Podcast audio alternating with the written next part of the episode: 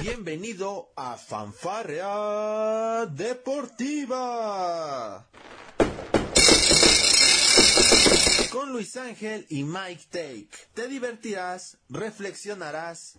Ah. También te informarás sobre el deporte. Comenzamos. ¿Qué tal amigos de Palco Deportivo? Muy pero muy buen día tengan todos ustedes. Sabadito, sabadito rico, inician los nervios, Octavio ya está con los lentes, los trae ahorita puestos al rato, digo, el domingo no va a querer ni ver nada, no quiere ver nada, absolutamente nada. Yo a las seis no les cuento cómo voy a andar, de hecho sigo un poco afónico, increíblemente sigo afónico después de lo que fue un miércoles muy intenso para Puebla Capital. Tenemos eh, nuestras impresiones de lo que sucedió en los duelos de ida de cuartos de final del clausura 2022 eh, Tavo, ¿cómo estás? Te saludo antes de entrar en materia. ¿Ya, ya recuperaste la, oxigenación después de lo que fue el jueves con las Chivas? Pintaba para goleada, pero al final el rebaño pues alcanzó a rescatar un golecito. ¿Qué tal, mi estimado Luis? ¿Cómo están a todos también? Pues la verdad, sí, una serie bastante, híjole, bastante sorprendente, la verdad, a pesar, fíjate, a pesar de que Chivas a los 20 segundos ya parecía que se iba a poner por delante en el marcador, pues la verdad es que Atlas fue muy superior en varios aspectos y pues si no fuera por el chicote que más o menos calmó las aguas, no sé qué hubiera pasado en el OmniLife, porque sí, estuvo bueno, estuvo bueno el partido del jueves. Exactamente. Daba la impresión que, insisto, el Atlas, el Atlas de los cuatro primeros, Tavo, yo creo que fue el que menos dudas dejó. No sé tú qué opines al respecto, porque si bien es cierto, Tigres también ganó su partido, pues tampoco vimos a un Tigres tan, tan poderoso, tan lleno de, de, de, de, esas ganas, de ese poder ofensivo. Y pues creo que se confirma el tema de Cruz Azul, ¿no? Le falta mucho poncha al ataque.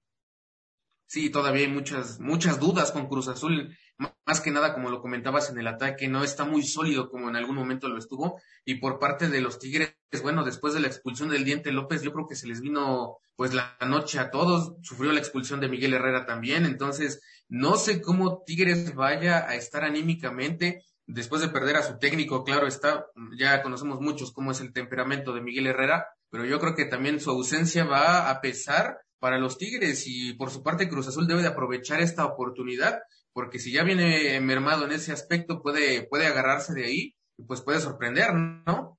Sí, sí, tan, tanto así que, bueno, ya lo comentaremos más adelante, estamos haciendo como un, una breve reseña, ¿no? Porque ya se viene el análisis fuerte, pero sí también hay que destacar unas palabras de Juan Reynoso al término del partido, pues digamos, atacando un poquito a la afición celeste, yo creo que ya el divorcio está más que anunciado, Digo, yo creo que hasta donde llegue Cruz Azul será el fin de la era de Juan Reynoso, pero bueno, el tema de San Luis a mí me sorprendió, rescató el empate, fíjate, yo creo que el empate no es malo para San Luis, si bien es cierto, cualquier empate le, beneficia ya a los primeros en la tabla, tanto a Pachuca, Tigres, América y Atlas, yo creo que el momento anímico y la forma en la que empató el San Luis nos puede hacer pensar que puede ir al, al, al, Hidalgo a dar la sorpresa y de hecho es con ese partido con el que arrancaremos el, el análisis, porque San Luis, San Luis no jugó mal, a ver, yo solamente pude ver el primer tiempo, lo explicaba también en un podcast de, que grabé hace rato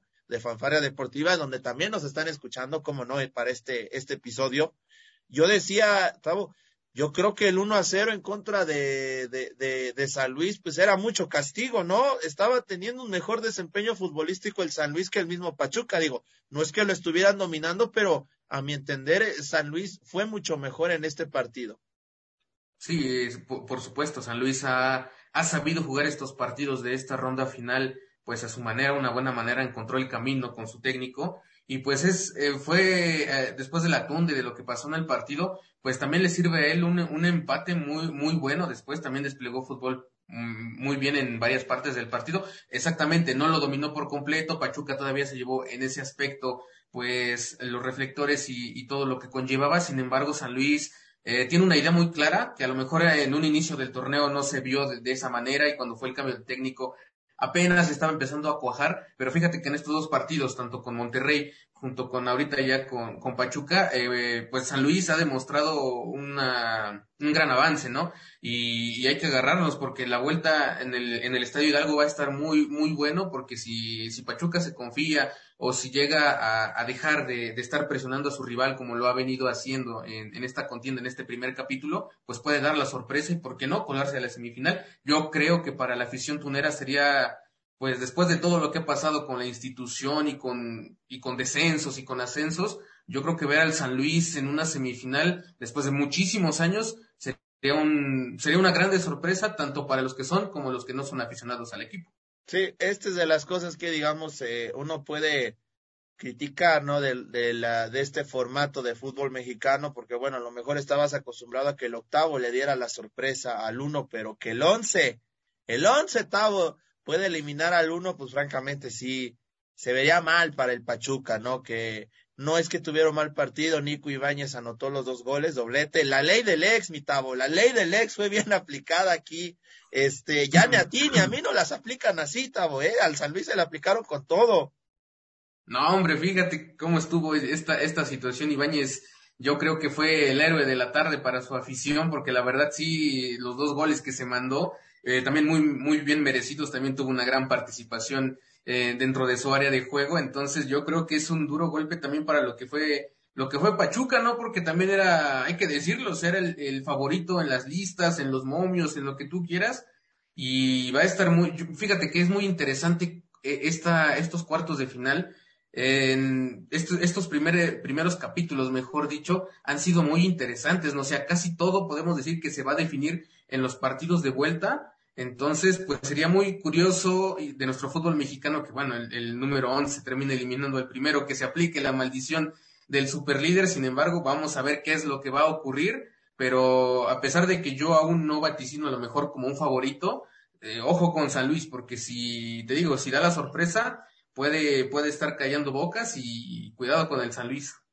Sí, sí, mucho ojo, cuidado con el San Luis, bien lo dice este Octavio Tlica. No sería sorpresa, digamos, que Cruz Azul le remonte a Tigres, pero los otros tres partidos yo creo que sí podría ser, decir, el, el, connotativo de sorpresa. Más sorpresa yo creo que sería lo de, lo de Chivas, ¿no? Si le llegara a llegar a eliminar al Atlas, las realidades futbolísticas de, de ambos me parece que sí eh, son diferentes. Yo entiendo el gran momento de Chivas, pero lo de Atlas no es de este torneo, es desde el pasado, ¿no?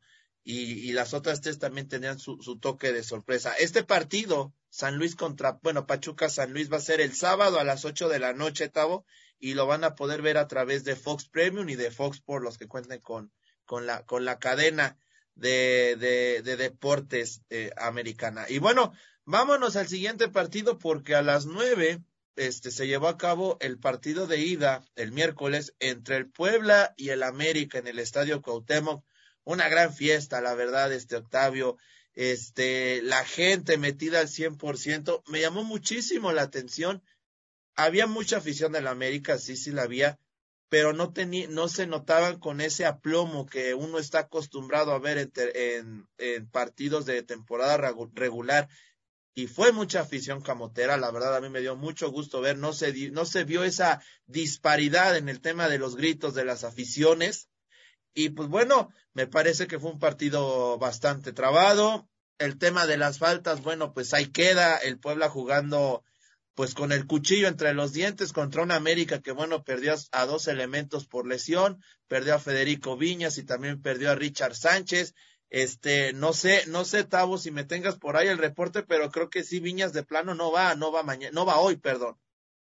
No, este, por, por parte de Federico Viñas, eh, lo vimos cómo, cómo salió de, del estadio Cuauhtémoc, incluso pues literalmente se lo llevaron en una camioneta para la Ciudad de México. Hasta este momento me parece que en la mañana ya estuvo entrenando, estuvo entrenando por separado, pero no, este, su, la lesión que sufrió lo va a alejar mínimo, me parece que unas tres, cuatro semanas en lo que van a revalorar qué es lo que tiene, eh, cómo evoluciona también, pero es una dura baja para el América, ¿no? Es una dura baja, ha venido pues siendo clave importante de, de del Tan Ortiz y híjole, a ver, eh, o sea, conocemos a lo mejor que Henry puede suplir esa, esa baja, pero obviamente no es lo mismo tener a Henry, que ha venido como un repulsivo bueno, a tener a, a, Viñas, que ha sido un poquito más regular en ese aspecto. Sin embargo, bueno, va a tener que analizarlo este, el Tano para ver cómo va a evolucionar su, su, parado táctico. Y también algo que te quería mencionar es que pues no sé qué va a hacer también Nicolás Larcamón por parte de sus jugadores, si les va a hablar, les va a llamar la atención, porque pues fíjate cuántas tarjetas amarillas tuvieron durante el partido. Y eh, la acumulación de tarjetas les puede pesar también en caso de que pasen a la siguiente ronda, porque hay jugadores que pudieran perderse eh, los partidos a lo mejor de, de, semifinales. Entonces hay que cuidar ese aspecto de las tarjetas amarillas también porque pueden ser un gran problema para Puebla en lo que es la vuelta, ¿no? Sí, sí, este, y es un problema que ha venido quejando al Puebla desde que inició esta mala racha en los resultados. Era, eh, bueno, el partido contra León de Liga MX, casi 20 tarjetas entre los dos equipos, tú me dirás, ¿no? O sea, eh, increíble. Además de las tarjetas rojas, yo veo, yo veo un pueblo un poco acelerado en el tema de reclamaciones. Me parece que reclaman en exceso las jugadas en su contra y también reclaman en exceso las jugadas a su favor. O sea, me parece que sí tiene que haber ahí un, un, un jalón de orejas para, para los jugadores, una cachetada psicológica importante, porque bueno, si el pueblo aspira a poder eliminar al América, necesitan estar concentrados, este, los, los, este, los 90 minutos y un poquito más por el tema de la, de la reposición. El Puebla no va como favorito para el Azteca, quizás este rol le beneficie y tiene que ir a ganar el partido. Me parece que, aunque no lo crea, yo creo que es un punto favorable porque ya esta franja de estos últimos cuatro o cinco partidos nos ha demostrado que no puede con la presión de, de saber aguantar un marcador. Vamos a ver si en el Azteca pueden recuperar esa esencia que tuvieron en las primeras doce jornadas del torneo mexicano, donde era un equipo que proponía, que se iba al frente a pesar de, de, seguir, de ir ganando y que tenía sobre todo un gran orden defensivo, algo que les ha faltado. El tema, Octavio, eh, ¿te decepcionó este América? ¿Te decepcionó el América de, en este partido de cuartos de final? ¿Esperabas otra cosa de ellos? Porque si lo comparamos con el que vimos en el cierre de torneo, a mí la verdad yo esperaba un poquito más de este América.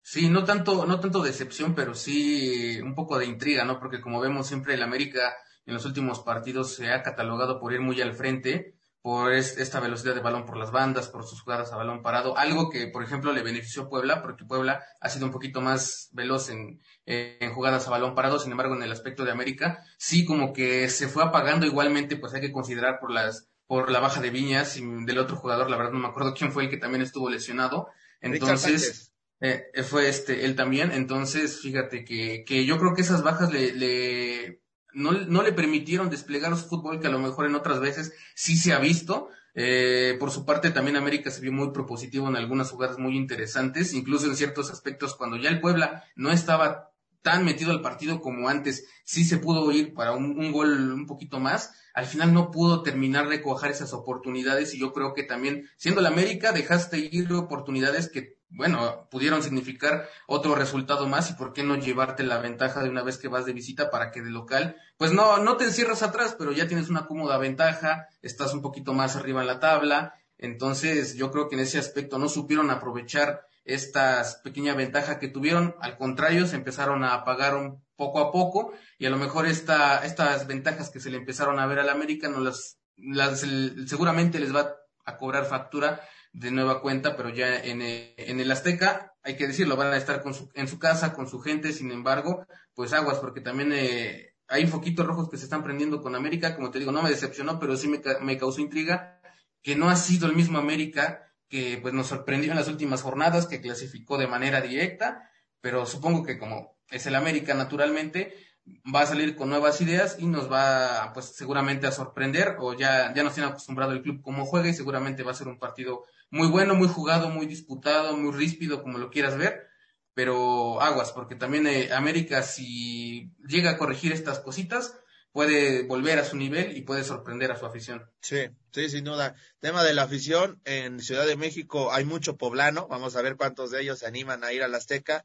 No sé si veamos un fenómeno parecido a lo que pasó frente a Cruz Azul, donde, bueno, hubo muy buena parte de afición camotera, no sé si has visto, Tavo, tú que también andas ahí en las redes sociales, ha habido varios posts de, de viajes a Ciudad de México, precisamente de Puebla, así que seguramente veremos una tropa poblana, pues sí, un tanto nutrida. Vamos a ver qué es lo que sucede. Este partido es el sábado a las seis de la tarde y lo pueden ver a través de tu DN.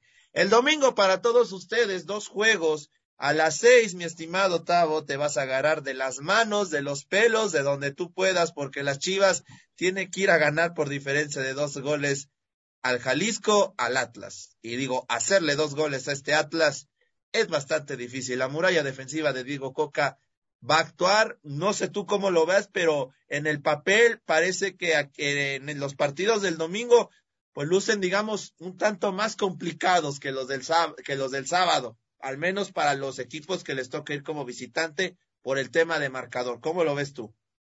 Sí, yo creo que va a ser un, van a ser partidos muy interesantes, la verdad, muy disputados. Lo decías al principio de la, de la transmisión, si bien, pues, lo que ha hecho Ricardo Cadena con Chivas también es de, pues sí, ¿no? De, de, de reconocerle, ¿no? Cómo revivió al club y cómo lo logró pues clasificar en una posición bastante, bastante cómoda. Pero bueno, lo de Diego Coca es un proceso ya bastante largo, viene del torneo pasado, viene de ser campeón, ya viene con un estilo de juego, la verdad, muy marcado, muy acentuado. Y bueno, la defensiva de Atlas, yo creo que es uno de sus puntos más, más fuertes. A Chivas le costó pasar, híjole, yo creo que la gran parte del partido le, le costó pasar esa muralla defensiva. Entonces, eh, Chivas va a tener que tener una nueva propuesta de juego eh, ahí, por ejemplo, van a resentir un poco la, baja de ángulo porque ahí te daba un poquito de, movimiento, un poquito de, más movilidad en ese aspecto de tres cuartos de cancha para arriba. Eh, no se le vio muy tanto metidos al partido lo que fue la dupla de Alexis Vega y el, y el Piojo Alvarado, por lo mismo, porque les falta un eje de ataque que les permita poder desempeñarse bien en el terreno de juego, entonces van a tener que pues que empezar a trabajar esos aspectos. Yo creo que ya los están empezando a trabajar desde ahorita y por su parte Diego Boca seguramente no va a echar para atrás a su equipo, aparte de que es una buena defensa, sin embargo también va a salir a proponer al ataque y seguramente va a salir a atacar a su rival para de alguna vez, de un, pues de una vez por todas finiquitarlo, ya llevarse la, la, contienda de una buena manera. Sin embargo, igual Ricardo Cadena supongo que va a ver todos estos detalles que le, que le faltaron a Chivas para poder recomponer su partido y para poder hacerle frente a la muralla de Atlas, que pues híjole, es una de las mejores de, de, de todo el torneo. Sin embargo, no es tampoco tan imposible para vencer, entonces seguramente va a ser un partido muy disputado. Yo creo que en el centro del campo, y ya de ahí se va a poder distribuir tanto por el lado de Atlas como por el lado de Chivas. Y por si fuera poco, pues bueno, tienen a, a Camilo Vargas, ¿no? En el Atlas como uno de los mejores porteros que tiene la liga. Yo te pregunto, esa jugada de cómo ataja Camilo Vargas, eh, en la repetición, pues se ve que ya Camilo va saltando. Digo, ¿no te parece que el chicote en vez de buscar el, el fogonazo pudo haber buscado por debajo el disparo? Yo creo que sí, es, esa jugada, fíjate que... Digo, trae dos, trae marca de dos, también hay que decirlo, ¿no? Estaba presionado por dos defensas, lograron romper muy bien la línea, quedó casi mano a mano, pero me parece que a Chicote le faltó un poquito más de olfato ofensivo, ¿no?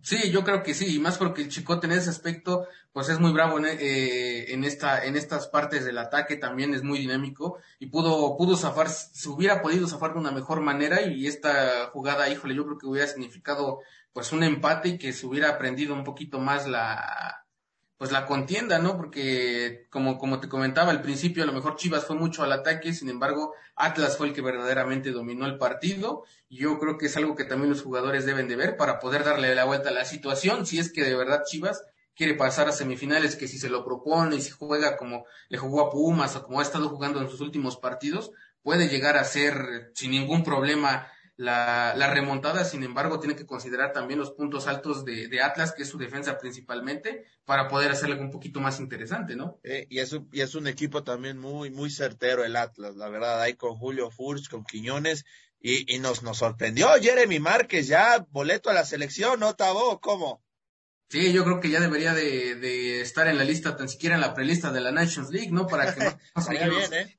se, vea cómo, cómo juega ya a nivel internacional, es muy, muy bueno. Y fíjate, estaba precisamente discutiendo con, con Emerson en la semana sobre las bajas que tenía Atlas y, lo, y sobre lo de Jairo Torres. Él me dijo también eh, eh, que, pues sí, tenía un poquito de, de, de, miedo en ese aspecto porque Jairo Torres era un, era un elemento pues bastante no, no importante, pero sí relevante dentro del cuadro de Diego Coca, pero así como jugó con, así como jugó el Atlas con Chivas, me pareció que esta baja no le significó de plano nada. Sí, no, Siguió jugando normal. a como lo caracteriza y va a estar buena la final. Bueno, va a estar bueno el partido de vuelta y seguramente vamos a andar con los nervios al límite. Sí, no, bueno, tú, tú lo, es una final para ti auténticamente, digo. Si somos claros, este San Luis, Puebla, Chivas y Cruz Azul, que vamos a hablar un momento de ellos, pues están a 90 minutos de ser eliminados, ¿no?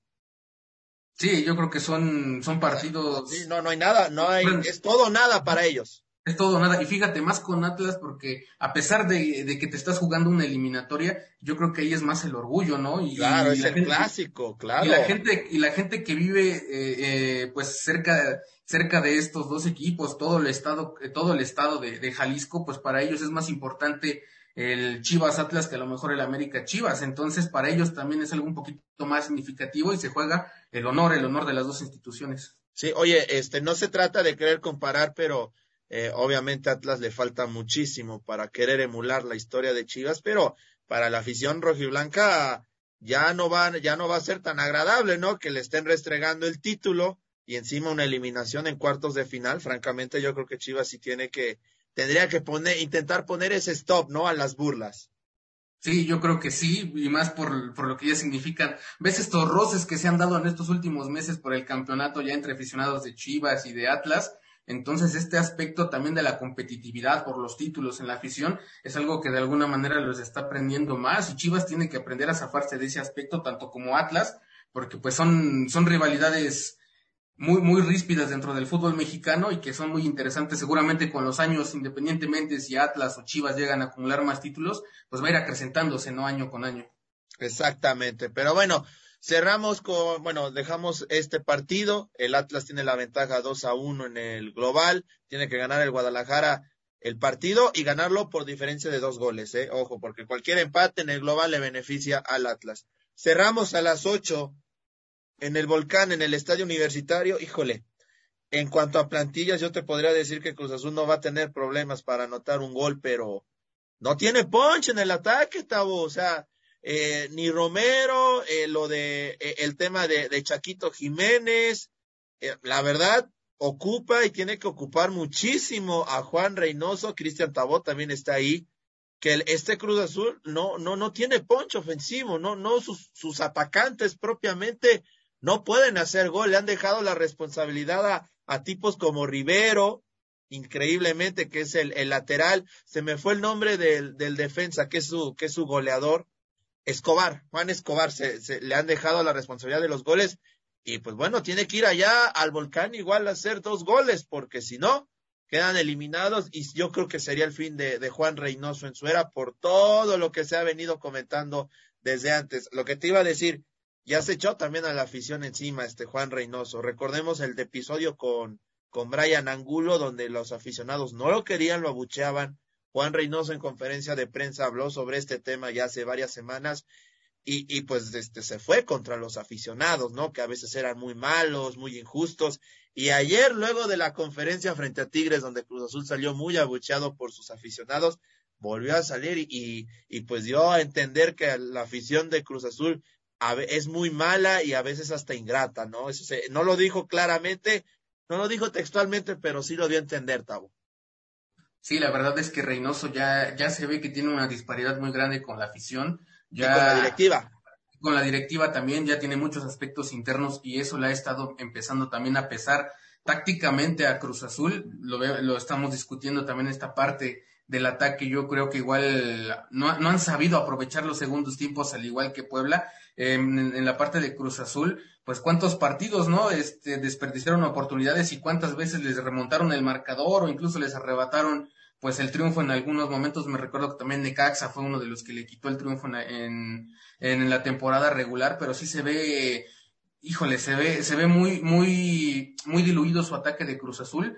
Lo vimos también en, en, el partido contra los Tigres, que a pesar de que ya tenían una expulsión, todavía seguían de alguna manera pues siendo un poquito más que la máquina y también por parte de la afición yo creo que ya recibió golpes también muy muy fuertes no o sea vimos también lo que pasó a extra cancha con con Billy Álvarez que volvió a aparecer después de tanto tiempo eh, frente a cámaras frente a lo que tú quieras. Viste la, el, el, conato de bronca que se, se suscitó sí, de la seca, también entre, no entre dos aficionados. Fíjate, ¿Cómo? no entiendo la violencia, pero cuando te peleas con alguien que le va a tu mismo equipo, la verdad, o sea, eso es para Sí, o sea, exactamente, o sea, comparten la misma bandera de algún modo y pues no nos, no nos, no entendemos cómo, cómo pueden pelearse entre, entre gente de su, de su mismo Bueno, hay videos y si se aplican los protocolos, esos señores no tienen que volver a entrar a un estadio en mucho tiempo, ¿no?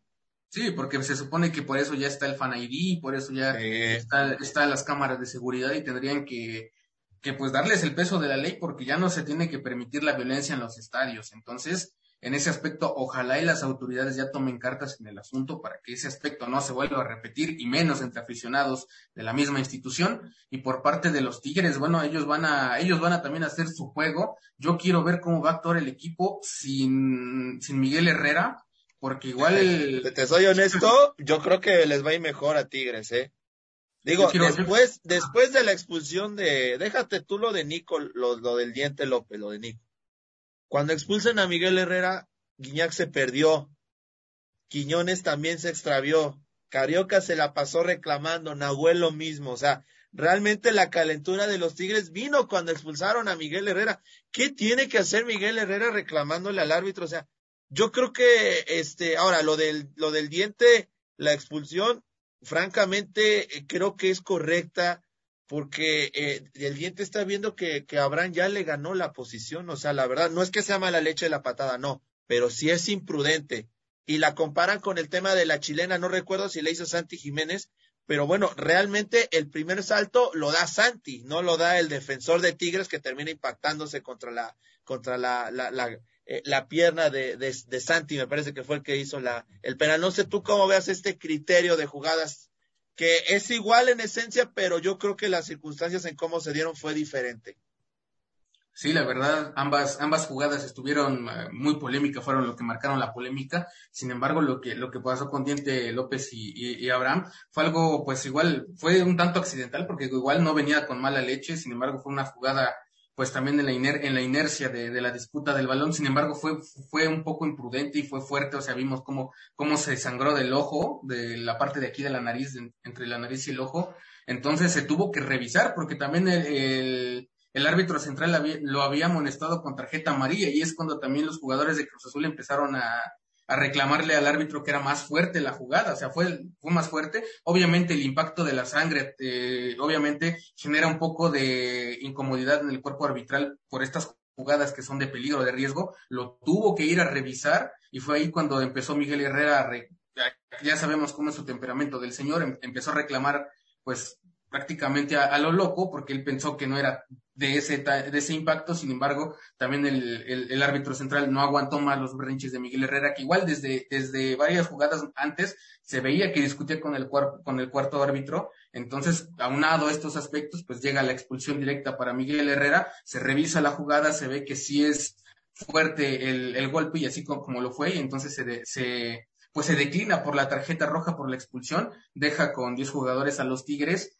y ahí es cuando cambia un poquito el rumbo, el rumbo del partido, ¿no? De cómo jugaba, cómo se desenvolvía, pero híjole, yo creo que también es imprudente la, la expulsión de Miguel Herrera porque estás jugándote una, no estás jugando la jornada 1 o la jornada 5, o sea, estás jugando unas eliminatorias y no es posible que nada más por un, pues por una, un desbalanceo de tus emociones, le mientes la madre al árbitro y inconscientemente te, pues te terminen expulsando, ¿no? Así que también no sé si la directiva vaya a, a, amonestar también a Miguel Herrera, le vaya a llamar la atención, porque esos también, esos aspectos de Miguel Herrera lo han hecho muchas veces irse en momentos importantes y dejar a su equipo a la deriva, ¿no? Sí, sí, sí. Eh, ese es el tema. Yo, yo te, yo insisto, no, no sé si, no sé si Miguel Herrera en una de esas se termina perdiendo hasta, hasta dos partidos, ¿eh? O sea, no solamente sería el de cuartos, podría ser el de semifinal si es que llegan los Tigres, porque sí fue, fue excesivo, me parece, fue excesivo el reclamo por parte de Miguel Herrera. Pero bueno,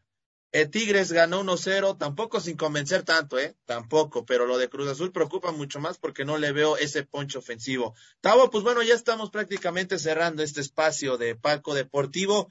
Eh, este, eh, a las seis inicia la acción, por supuesto que en palco vamos a tener todas las, eh, vamos a tener lo, las reacciones, los resultados, en fin, en nuestro sitio web desde el palco, las notas también.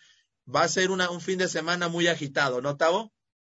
Sí, yo creo que ya a partir de, de, hoy va a estar viviéndose con mucha emoción, tanto de las aficiones de ambos equipos, porque la verdad ya que todos quieren pasar a la semifinal, sin embargo, pues va a pasar el más, el, el, el más apto. Esperemos que, que, que, pasen, que pasen pues los equipos que realmente lo merezcan también y que, y que jueguen mucho mejor y que también no haya ya conatos de bronca. Esperemos que los partidos no sean tan, tan rígidos en ese aspecto, porque ya vimos cuántas tarjetas amarillas, en las tarjetas rojas, cuántas lesiones en los, en los equipos ahorita está pasando y yo creo que ningún equipo quiere perder a ningún elemento en, estas instancias finales, ¿no? Sí, no, claro. Esperemos que el arbitraje también actúe bien, que este, que intenten no equivocarse tanto, porque al menos en los juegos de ida, pues sí se vio algunos errores este, que influyeron en el marcador o en las acciones de, de juego. Pero bueno, Tavo, pues agradecerte, agradecerte por haber estado aquí conmigo en este, eh, en, en este programa especial de Palco Deportivo rumbo a las,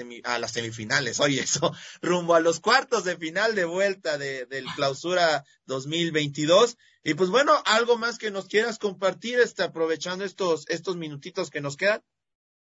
No, pues igual, este, pues igual que los invitamos a que nos, nos sigan a través de las redes sociales, ahí estamos al pendiente actualizando de esta situación de los de los cuartos de final de vuelta y también, bueno, ya también la otra semana por estas fechas yo creo que estaremos viendo ya los finalistas del torneo, vemos quién, quiénes son los favoritos ya en la semifinal de vuelta, entonces vamos a ver, ya, ya se acerca la parte final del torneo y pues hay que estar atentos porque cualquiera puede pasar, ya vimos lo que pasó con San Luis, así que cualquiera, cualquier cosa puede pasar en esta ronda y veremos quiénes son los que llegan a semifinales y quiénes son los finalistas pues del torneo y quién se va a llevar el tan ansiado título, ¿no? Exactamente. Pues bueno, a nombre de Octavio Tlica, yo soy Luis Ángel Díaz. Muchísimas gracias por habernos acompañado en este programa especial de Palco Deportivo. Tengan un excelente fin de semana. Que ruede el balón.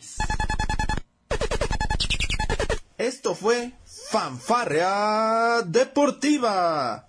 Te esperamos en nuestra próxima emisión.